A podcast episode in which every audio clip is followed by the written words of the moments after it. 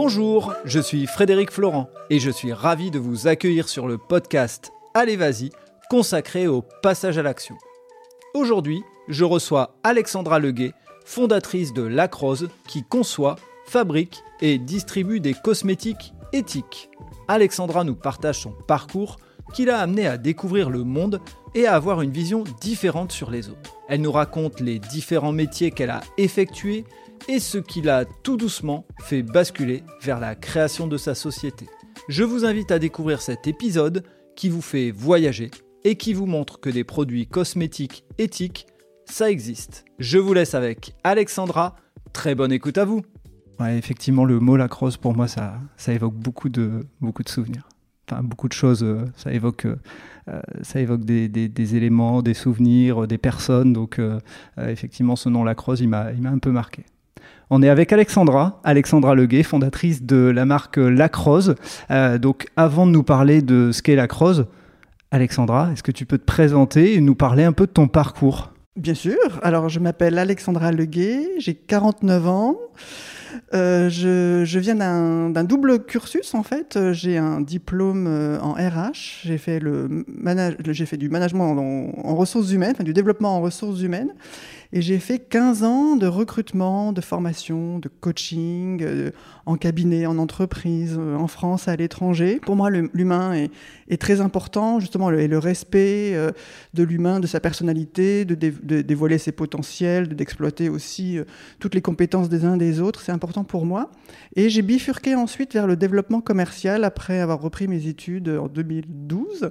Euh, j'ai fait le MBA de l'Institut français de la mode et là j'ai donc bifurqué vers le, développement de marque et euh, j'ai euh, passé deux ans à Paris avec un artiste qui s'appelle Tsuri Guetta et qui fait de la dentelle de silicone et qui fait du tissu pour la haute couture pour, euh, qui fait des décos, des bijoux, et je me suis occupée du développement de sa marque en France et à, à l'étranger. J'ai adoré ce métier, un métier euh, dans l'international, dans la création, et j'ai j'ai eu euh, besoin, envie d'avoir ma propre marque, en fait, de créer mes propres produits qui rassemblaient tout ce qui me ressemble, et des produits vrais, authentiques, respectueux de l'environnement et de l'humain, forcément, hein, en tant qu'ex-RH.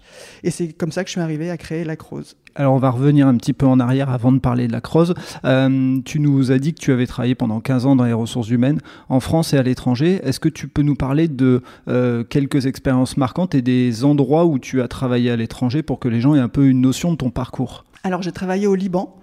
Euh, j'ai travaillé à Beyrouth dans une entreprise de logiciels pour la grande distribution qui avait son siège à Villeneuve d'Ascq mais qui avait son bureau de développement euh, à Beyrouth et j'étais responsable RH donc je m'occupais du recrutement des ingénieurs, euh, de, la gestion des ressources humaines, des formations, etc. Et c'est vrai que c'est une expérience euh, extraordinaire. Enfin, c'est, euh, je suis comme je suis aujourd'hui parce que je suis parti au Liban, parce que euh, j'ai rencontré des gens géniaux. C'est un pays magique. Tout est, tout est beau, tout est bon. Les, gens sont très, très hospitaliers, oui, hospitaliers. Et oui, en fait, et, c'est là aussi que, que j'ai pu voir qu'en fait, ben, on est tous pareils, on vit tous sous le même soleil, on respire tous le même air, et qu'on soit druzes, musulmans, euh, chrétiens maronites, euh, chrétiens orthodoxes, euh, arabes, euh, blancs, noirs, en fait, on est tous, tous égaux et on recherche tous la même chose, le respect, le bonheur, la santé, le succès, le besoin de la- la- l'amour de la famille.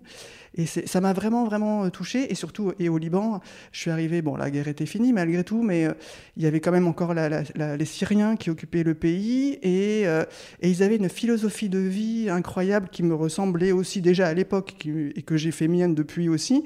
C'est bah, carpe diem, quoi. Parce que demain, bah, il peut nous arriver euh, tout et n'importe quoi. On peut être mort, mais, on- mais aujourd'hui, on vit. Et aujourd'hui, on est heureux, et donc on fait tout pour euh, justement euh, capturer ça et, euh, et entretenir ça. Et ça, j'ai vraiment gardé ça de, mon expérience au Liban, c'est vivre dans le présent, et, parce qu'on ne sait pas de quoi demain sera fait. Donc on profite, on aime les gens qu'on aime, on leur dit qu'on les aime, parce que demain, peut-être ils seront plus là. Donc voilà, j'ai vraiment appris ça de cette expérience. Et qu'est-ce qui euh, t'amène à te retrouver au Liban? Parce que dans une carrière, on peut, il y a plein d'éléments qui font que. Ça peut être euh, un élément familial, ça peut être une entreprise. Est-ce que tu peux nous expliquer un petit peu? Alors, depuis que j'ai 15 ans, en fait, je me mets des petits rendez-vous dans ma vie, en fait. Il y a plein de choses que je m'étais mis, euh, que je devais faire, en fait. Et il y avait faire un MBA, voilà, j'ai fait un MBA, il y avait créé une entreprise, j'ai créé l'entreprise, et il y avait travailler à l'étranger. Et euh, à l'époque, j'étais en distribution spécialisée et j'ai souhaité partir à l'étranger. J'ai fait une demande à mon DRH et, et mon DRH m'a dit Bah non, tu sais, les ressources humaines, c'est très local, donc en fait, non. Et, en parallèle, j'ai été chassée par un cabinet de recrutement qui me proposait d'être RH euh, euh, au Liban. Et je me suis dit, bah oui, bien sûr, pourquoi pas. Bon, mes parents euh, étaient contre, hein, parce qu'ils avaient l'image de la guerre. Et j'ai dit OK, et j'ai dit au PDG, payez-moi un billet à Beyrouth pour que je découvre l'équipe, je découvre le pays, et je vous dirai à mon retour oui ou non. Et je suis parti quatre jours à, rencontrer les gens, à découvrir effectivement l'environnement. j'ai ouvert aucun livre, j'ai pas regardé sur Internet, j'ai pas voulu me mettre de préjugés d'a priori, en fait, et j'ai vraiment découvert le pays euh, comme ça. Et, euh, et j'ai adoré, et euh, j'ai dit OK. Et de toute façon, j'étais effectivement dans un environnement stable, sécure il n'arrêtait pas de me dire mais t'inquiète pas ici tu es protégé et je le croyais et j'ai vraiment je suis vraiment parti euh, à la découverte voilà c'était vraiment l'occasion qui qui m'a fait partir au Liban et d'un point de vue familial parce que c'est toute une entreprise aussi j'imagine comment ça s'est passé? Ah, mais j'étais seul à, à l'époque, j'avais pas d'attache. Donc c'est vrai que c'était plus la relation avec mes parents qui était compliquée parce que mes parents disaient il faut que tu sortes armé, il faut que, faut pas que tu te balades toute seule dans les rues. Et euh, c'était plus cette relation-là avec ma mère qui était compliquée. Mais malgré tout, je ne me suis jamais sentie en insécurité. Jamais, jamais, jamais. Dans n'importe quel quartier, parce que ce sont des quartiers euh, musulmans, druzes euh, et chrétiens. Enfin, c'est, la religion est vraiment très présente là-bas. Et je, je, respectais, en fait, dans les quartiers musulmans, j'étais en longue jupe, j'avais, j'avais des manches, j'étais pas voilée, mais, parce qu'il n'y avait pas besoin. Mais je respectais les, les, les, critères, en fait, de chaque, chaque village ou chaque quartier de, de Beyrouth. Donc, euh, j'ai jamais, jamais eu aucun problème, en fait. Et qu'est-ce qui décide de ton retour en France? Ou alors peut-être qu'après le Liban, tu as basculé vers, vers un autre pays? Non, non, j'ai pas basculé vers un autre pays. En fait, au Liban, il y a eu un, il y a eu un clash en fait avec un salarié dans l'entreprise dans laquelle j'étais. Et euh, j'ai trouvé que le traitement du salarié était injuste. Le traitement du salarié par la direction était injuste. Et moi, en tant que RH, euh, je ne pouvais pas, je n'arrivais pas à cautionner en fait la décision du, patron qui avait décidé de suspendre son salaire euh, jusqu'à ce qu'il arrive lui à Beyrouth parce que lui il était en France. Et donc, quand on connaît l'importance du travail là-bas, pour faire vivre la famille, parce que le salaire, ce n'est pas uniquement pour la personne, c'est pour toute la famille. Et le fait de priver quelqu'un de son salaire, euh, je trouvais que c'était euh, hors valeur, en fait. Et donc, je l'ai exprimé clairement.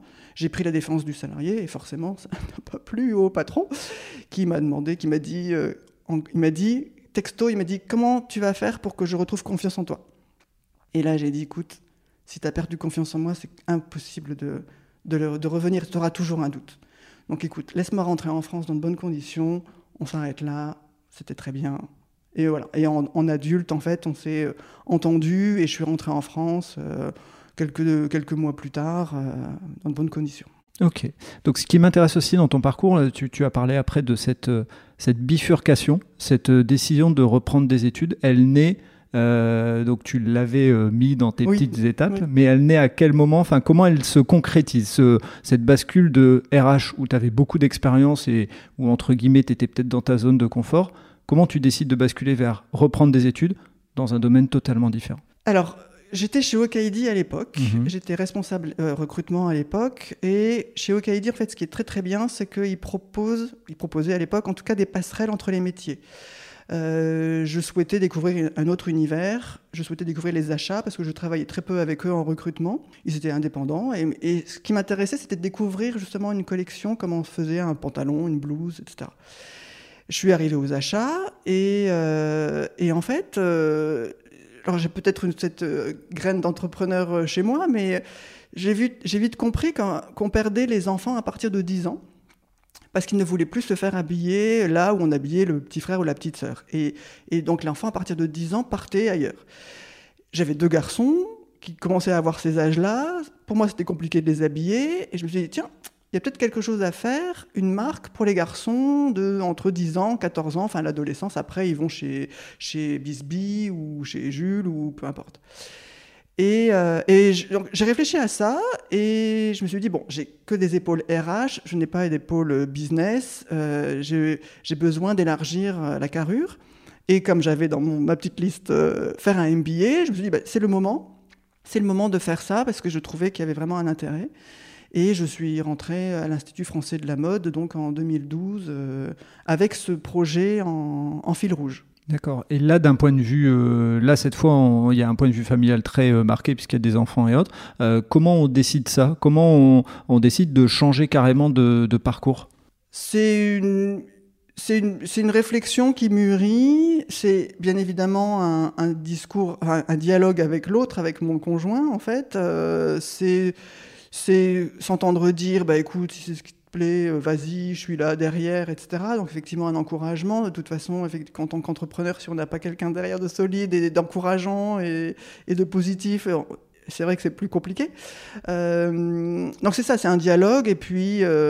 Et puis c'est aussi c'était des occasions. On, venait de vendre la maison, c'était un nouveau départ. Euh, il y avait plein de petits, enfin plein de petits, plein de critères qui, qui montraient que c'était le moment en fait. Et, euh, et voilà, donc je me sentais prête aussi, et donc euh, me, voilà repartie dans une autre aventure entrepreneuriale. Et donc après ce MBA, euh, tu nous as expliqué que tu avais travaillé pour, euh, euh, pour un artiste et tu avais voyagé à différents endroits.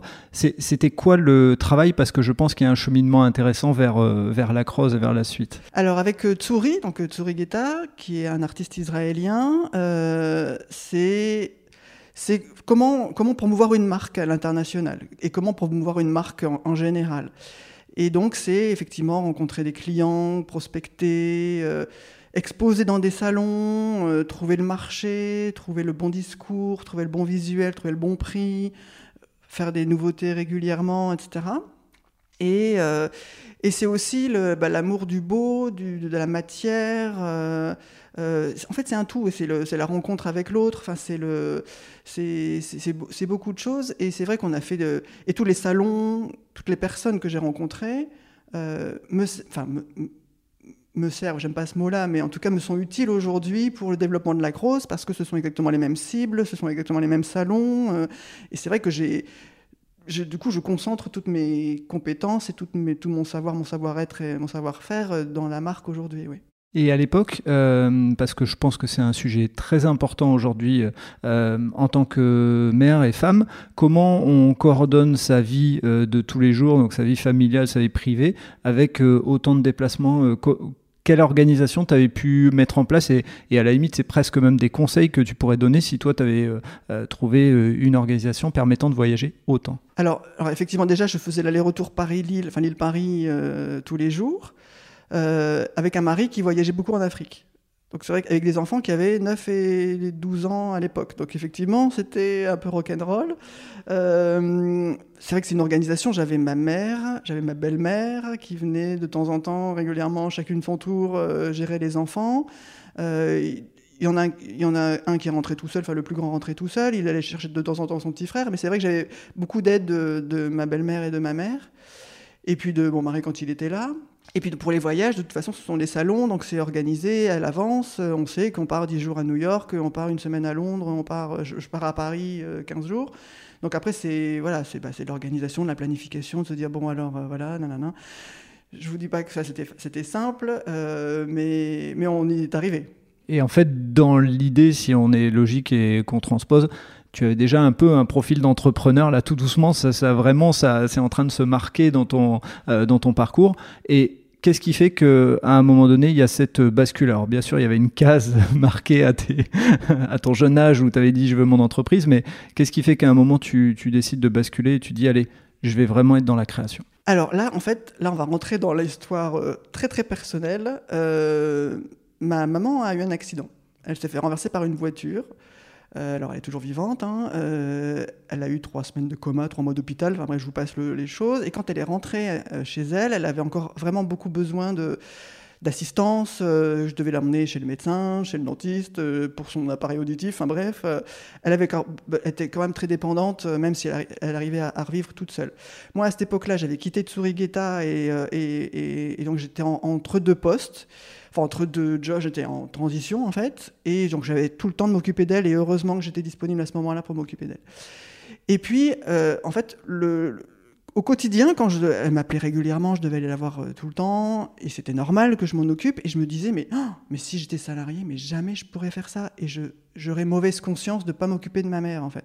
Parce que pour moi, elle, était, elle est plus importante que n'importe quel boulot.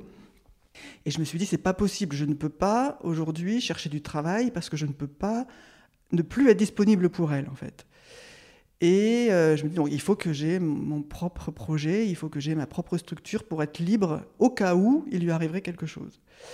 Et c'est comme ça, en fait, qu'est né euh, le besoin de créer une marque. Et, de, donc, du coup, je me suis dit, bah, qu'est-ce qui me ressemble De quoi j'ai besoin Qu'est-ce qui me manque euh, de quoi j'ai envie de m'occuper, quel message je veux passer, quelle mission je veux avoir. Et c'est en réfléchissant comme ça, et donc ça part de là en fait, hein, ça part de cet accident euh, de, ma maman, euh, qui voilà, et donc j'arrive à, la crosse avec, euh, avec tout ça.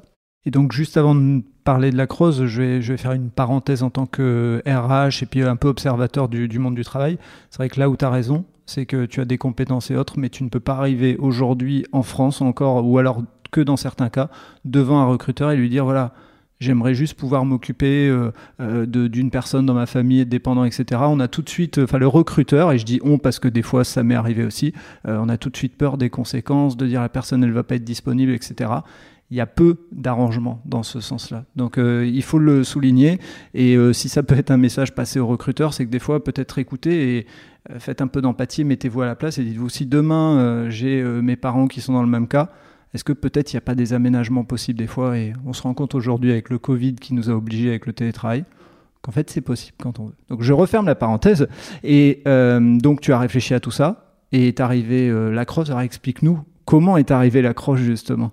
Alors euh, j'ai eu besoin de faire un produit vrai parce que c'est vrai qu'on voit beaucoup de discours marketing, euh, produit naturel, euh, origine machin, etc.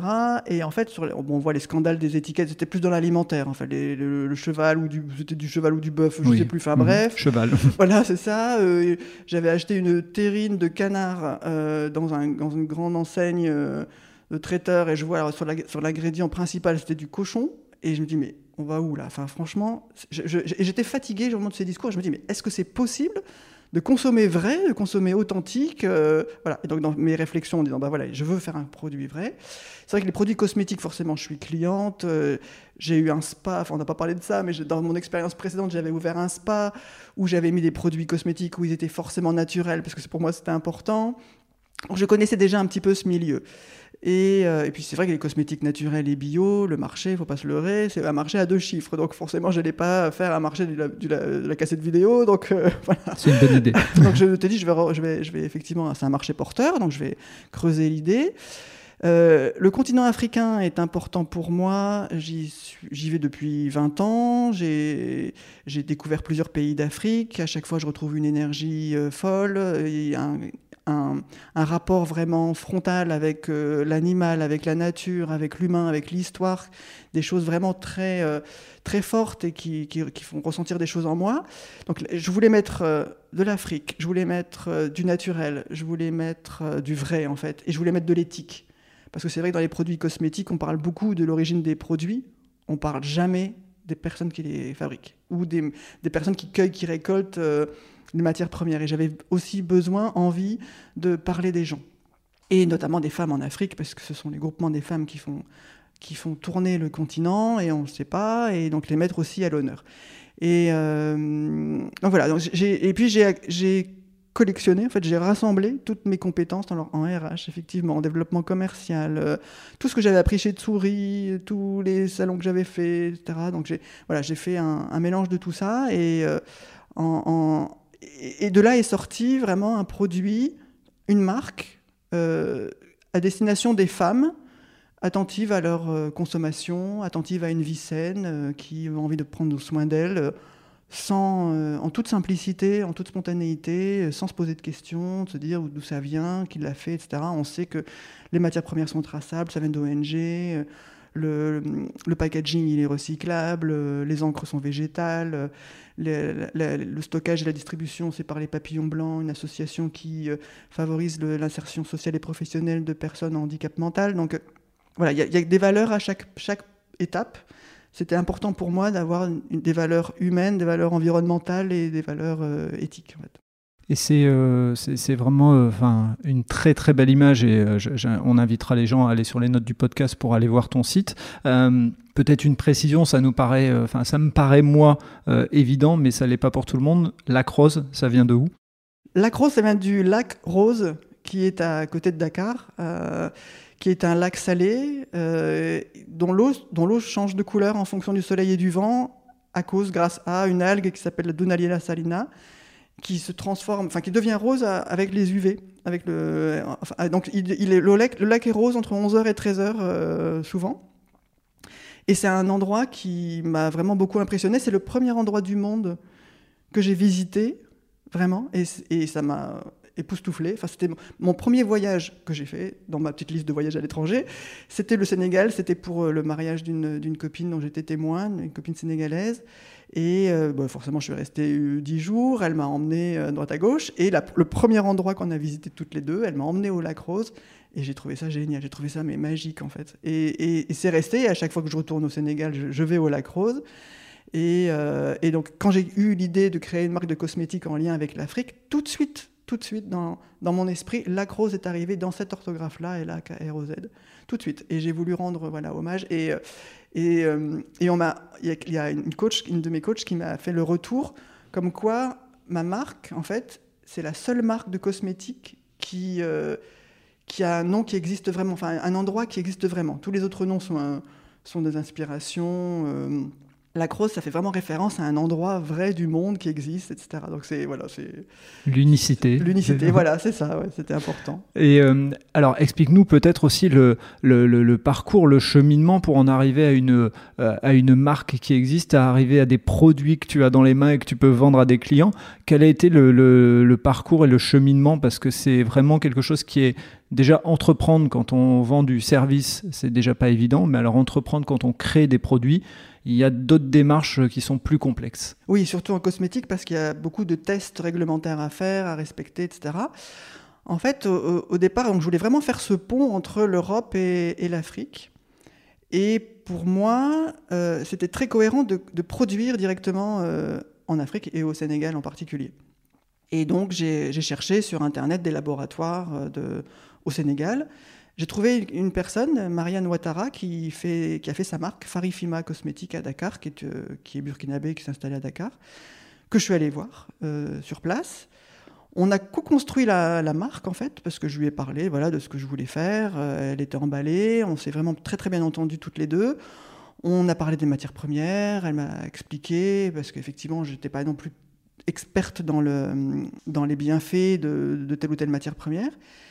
Et puis, euh, au moment de se dire, euh, bah, ok, très bien, bah, je vais produire ta collection, euh, ta gamme, elle me dit, bon, ok, ce sont des produits naturels, donc je ne peux pas te garantir que tous tes produits vont être de la même couleur, de la même texture, de la même odeur et qui vont rester stables dans le temps.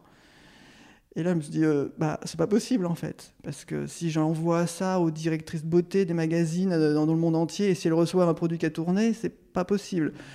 Donc elle me dit oui, mais enfin, c'est voilà. Effectivement, ils sont pas ISO, donc j'ai pas. Et puis j'avais envie de le faire avec elle, donc euh, je voulais pas aller faire tous les laboratoires du Sénégal ou de la Côte d'Ivoire ou quoi que ce soit. Donc, je me suis dit tant pis, euh, je vais produire en France. Mais on est resté en contact toutes les deux pour euh, justement faire grandir la marque. Et donc c'est comme ça que j'ai décidé de produire en France. Ensuite, il fallait que je trouve les packaging. Ça a été aussi épique parce que c'est compliqué les packaging en fait, euh, et j'ai dû faire des choix. Donc euh, j'ai dû faire du plastique, mais du plastique recyclable, mais du plastique. Ensuite, euh, il fallait trouver les matières premières. Donc c'est vrai que j'avais toute une liste de matières premières africaines que j'ai données au labo. Ils en ont trouvé certaines, ils m'en ont proposé d'autres. Et, et j'ai en fait j'ai exigé dans le cahier des charges deux actifs, au moins un ou deux actifs d'origine naturelle africains. Et on a, on a, on a conçu la, gamme comme ça. Ils ont fait des formulations sur mesure pour, pour la marque. Et puis ensuite est venu le besoin de faire un site internet, de communiquer. Et, c'est par le réseau, en fait, euh, je suis très réseau, et c'est par le réseau que j'ai trouvé des personnes professionnelles pour m'aider euh, à, créer un site, à commencer à communiquer. Euh.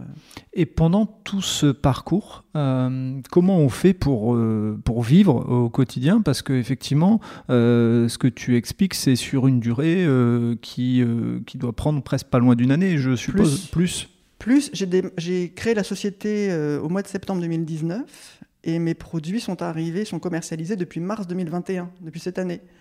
Donc de septembre 2019 à mars 2021, bah, j'ai cherché les financements euh, et j'ai cherché les fournisseurs. Donc effectivement, c'était la, phase de construction.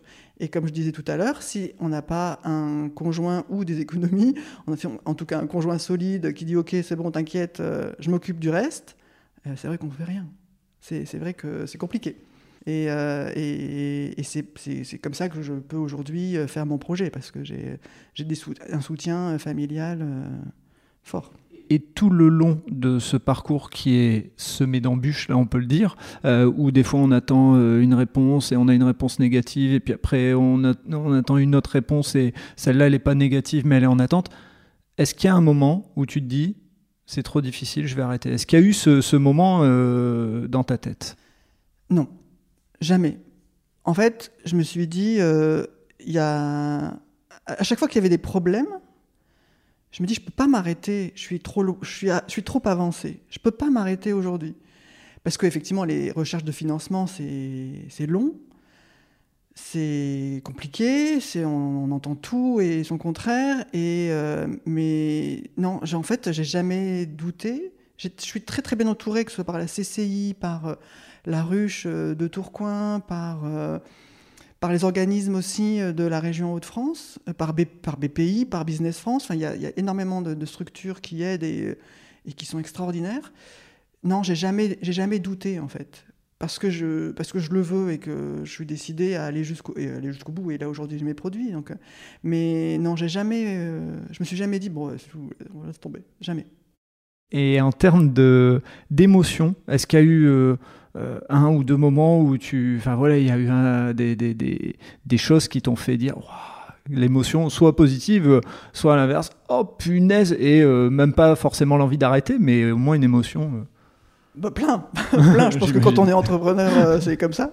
Euh, en fait, euh, alors j'adore ce que je fais parce que c'est effectivement le. J'ai créé mon métier, j'ai créé mon environnement, j'ai créé et je vis aujourd'hui ce que j'ai vécu avec Tsurigeta. Je parle beaucoup de lui, mais il a aussi beaucoup changé ma vie parce que je suis dans un environnement international, un, environnement de création voilà, je développe une marque, c'est du concret, c'est des belles valeurs, donc euh, j'adore vraiment, euh, j'adore avoir créé mon, écosystème. Après, c'est sûr que euh, c'est compliqué, c'est angoissant parce que financièrement, ben voilà, c'est difficile. Je, me, fais accompagner, je me suis fait accompagner par un préparateur mental pour justement trouver les bons leviers il m'a beaucoup appris sur la respiration, sur la gestion des émotions, sur le discours interne. Et pareil, là, ça m'a aussi énormément apporté pour euh, repartir et de se dire euh, non, ça va marcher, c'est sûr, ça va marcher. Mais c'est vrai que j'ai été dès, que j'ai eu mes produits, concrètement, c'était très bizarre. C'était, j'ai eu besoin vraiment de, me sentir, enfin, d'être aidé pour repartir parce que là, je commençais vraiment à me dire oh, ça y est, oh, mon Dieu, j'ai un stock de 200 000 euros, euh, qu'est-ce que je vais faire si ça marche pas, oh là là, etc. Et, là, effectivement, la préparation mentale, et vraiment, je conseille à, tous ceux qui ne savent pas trop où aller ou comment y aller, en tout cas, de se prendre un préparateur mental, c'est extraordinaire. Et euh, enfin, un point important, euh, tu l'as dit au début, tu es sur un marché important, euh, la cosmétique, où il y a vraiment des enjeux forts. Donc effectivement, l'avantage, c'est que quand on marche bien, il y a des vrais débouchés, mais il y a aussi beaucoup de concurrence. Et euh, je pense que je peux le dire parce que on, en a déjà parlé, mais tu te retrouves des fois face à des, euh, des, des, groupes, enfin des clients où ils sont à 3-4 pour entre guillemets t'auditer, ils sont à New York et toi tu dois leur faire une présentation, tu as 5 minutes pour, pour convaincre. Et donc là, effectivement, c'est là où sert vraiment beaucoup le préparateur mental. Oui, oui, oui. Et puis aussi, oui, l'expérience aussi, effectivement, et puis tout l'accompagnement qu'on peut, peut, avoir. Il faut, je, sais demander de l'aide aujourd'hui, quelque chose que j'arrivais pas forcément à faire il y a quelques années, mais je sais demander de l'aide parce qu'effectivement, il faut faire un pitch en anglais devant un distributeur américain et que je sais et un pitch en, anglais c'est pas un pitch en français c'est parce que ce c'est pas les mêmes règles c'est pas le même timing c'est pas les, les, mêmes critères euh, et euh, alors oui le préparateur mental en fait c'est vraiment pour euh, gérer les émotions et de se dire et de repartir et de se dire oui en fait euh, c'est moi qui vais y arriver parce que je suis forte, je suis persévérante, je suis réaliste. Et en fait et c'est ce, discours intérieur, c'est des routines en fait. Et il m'a appris à avoir des routines tous les matins, tous les soirs, à, faire une cohérence, à des exercices de cohérence cardiaque, de, discours intérieur. Et c'est vrai que je suis beaucoup plus sereine maintenant, je vois les choses beaucoup plus clairement. Euh, je prends les choses avec beaucoup plus de recul. Alors, je dis pas que je suis pas stressé de temps en temps, évidemment. je, je dis pas qu'il y, a rien qui me contrarie. Non, malgré tout, je prends les événements tels qu'ils arrivent et j'arrive à, avoir le positif et de se dire bon, allez, ok, c'est pas grave, euh, on verra demain, ou alors on va trouver une solution.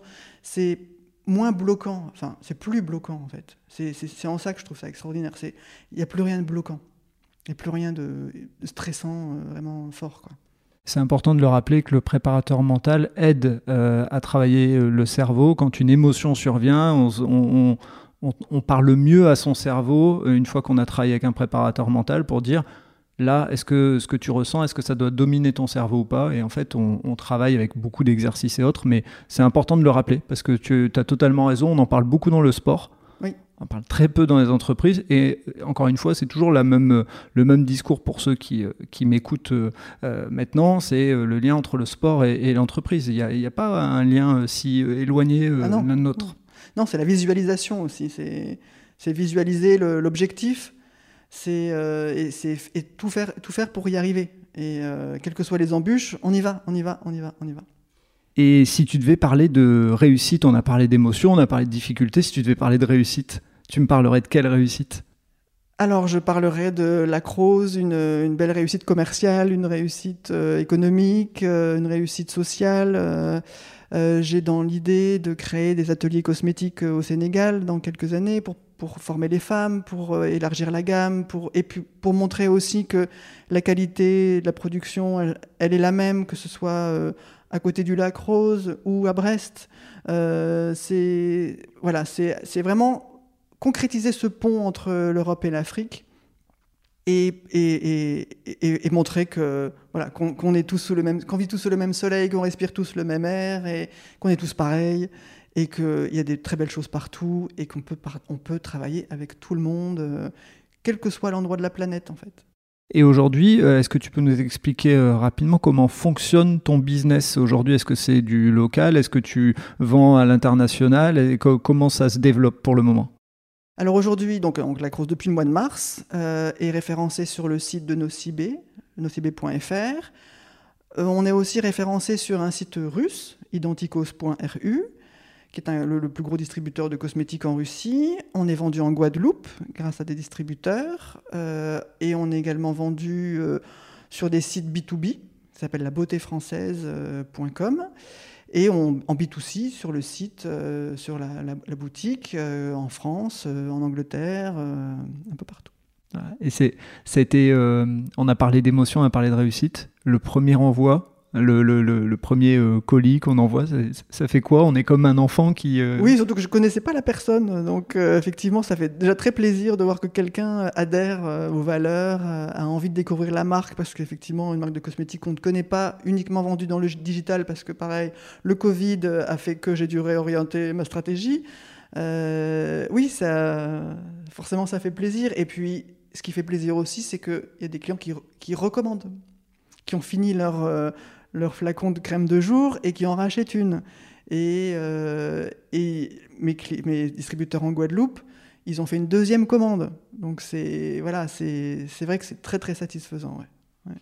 Et euh, en termes de prise de conscience et de découverte, euh, le fait d'être maintenant devenu réellement entrepreneur, même si pendant très longtemps dans ta carrière, tu as mené ta, ta, carrière comme un entrepreneur, comme une entrepreneuse, quelles sont les prises de conscience ou les découvertes dont tu pourrais nous faire part? Il faut, il faut garder son cap, quoi qu'on nous dise.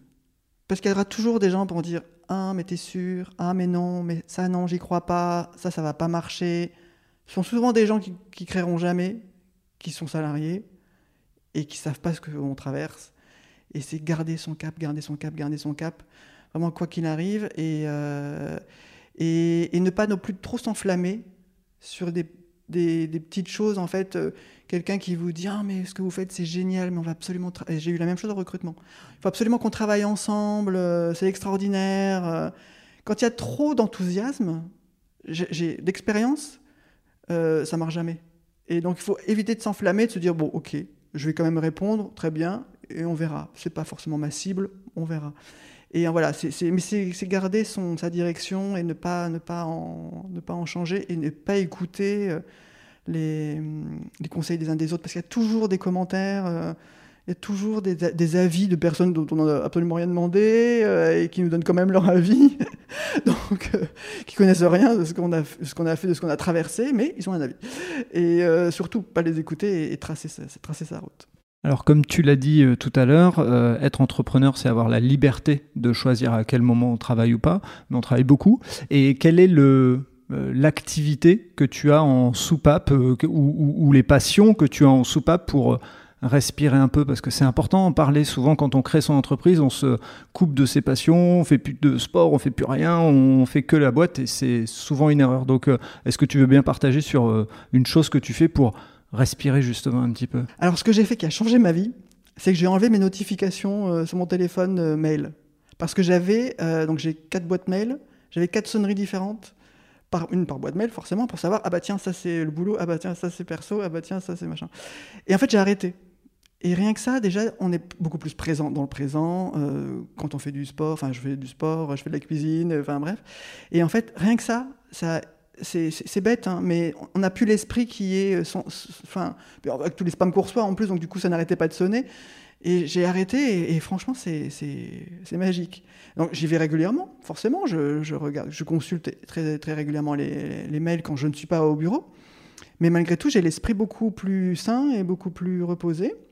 Après, je fais du sport euh, et puis euh, j'aime beaucoup faire la cuisine aussi, donc euh, la pâtisserie en particulier. C'est pour ça que je fais du sport d'ailleurs, mais, mais c'est pour, pour, faire autre chose. Ouais. D'accord.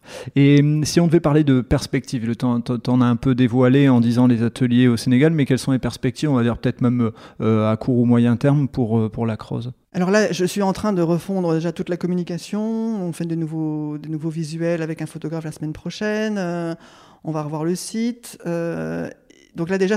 Il y, a, beaucoup de choses qui vont changer.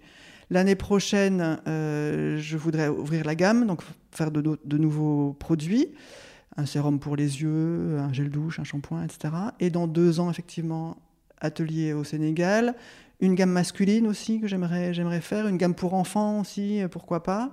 Euh, mais là, je vais me concentrer effectivement sur le développement commercial en région Hauts-de-France, en région Île-de-France, à l'international, et après, euh, effectivement, ouvrir la gamme euh, de produits. D'accord. Donc s'il y a des gens qui sont intéressés pour euh, s'ouvrir à, t'accompagner dans le développement ou à ouvrir leur business pour justement euh, accueillir la crosse, bah, ils prendront contact euh, directement via le site. Hein, il y aura le, moyen de prendre contact. Euh, avant de terminer, si tu croises quelqu'un bah, ici à la ruche, on est avec plein d'entrepreneurs qui se posent encore des questions sur ce qu'ils veulent faire quels seraient le ou les conseils ou les partages, parce que c'est vrai que des fois les conseils c'est pas toujours bien avisé, mais en tout cas le partage que tu pourrais faire à la personne pour qu'elle puisse se dire, euh, enfin, ou que tu puisses lui dire, allez vas-y. Ce serait quoi les conseils ou les partages? Alors déjà c'est être hyper motivé par son, sujet et, euh, et, son activité. Ne, et s'y concentrer à 100%. Au début, quand la Crose ne, ne démarrait pas, enfin j'avais pas encore mes financements, j'ai pris une activité à côté. Et du coup j'avais deux métiers. Et ça, c'est une grave erreur, en fait. On ne peut pas faire deux métiers en même temps, c'est pas possible. On fait mal les, deux. Donc, euh, vraiment, en fait, en clair, ne pas avoir de plan B. Faire son plan A, uniquement faire son plan A. Parce qu'il n'y a que le plan A qui va marcher, et ça marchera. Si on est déterminé, si on est motivé, si on garde le cap. Ensuite, effectivement, pas, pas, oublier, pas écouter tous les conseils de tout le monde. Et savoir aussi s'entourer. Savoir se faire aider, savoir demander de l'aide, savoir demander de l'aide aussi. C'est-à-dire, là, je sais pas faire. Comme, voilà. On peut pas être bon partout. Euh, et il y a des structures d'accompagnement. Alors, c'est vrai qu'on parle de la région Hauts-de-France, là, qui sont absolument extraordinaires. Je parle à CCI, Business France, BPI, etc. C'est vraiment incroyable, vraiment, mais incroyable. Ces gens qui peuvent nous aider et, nous faire grandir. Euh, il y en a certainement dans les autres régions aussi, hein, mais voilà, la région Hauts-de-France est, très bonne là-dessus. Et voilà, savoir, savoir être accompagné, bien s'entourer et, garder son cap. Ok.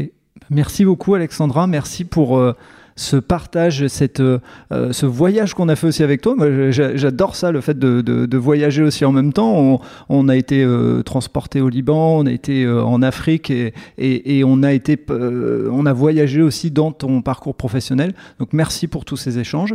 Et puis bah, les gens qui sont intéressés par l'idée de découvrir tes produits, ils iront sur le site Lacrosse, ça sera dans les notes du podcast. Très bien, merci beaucoup. Merci Alexandra. Merci. Et voilà, c'est terminé pour ce nouvel épisode. J'espère que vous avez apprécié cet échange avec Alexandra et pour en savoir plus, rendez-vous sur les notes du podcast. Si vous avez aimé cet épisode, n'hésitez pas à vous abonner et surtout à laisser un commentaire sur votre plateforme d'écoute. Ça aide à faire connaître le podcast. Pour ceux qui ne le savent pas, j'ai lancé un autre podcast sur le voyage qui s'intitule Loin de chez soi. Il est disponible sur Acast, Apple Podcast, Spotify, Google Podcast et bien d'autres. Je vous dis à vendredi pour un prochain épisode d'Allez Vas-y, et d'ici là, portez-vous bien.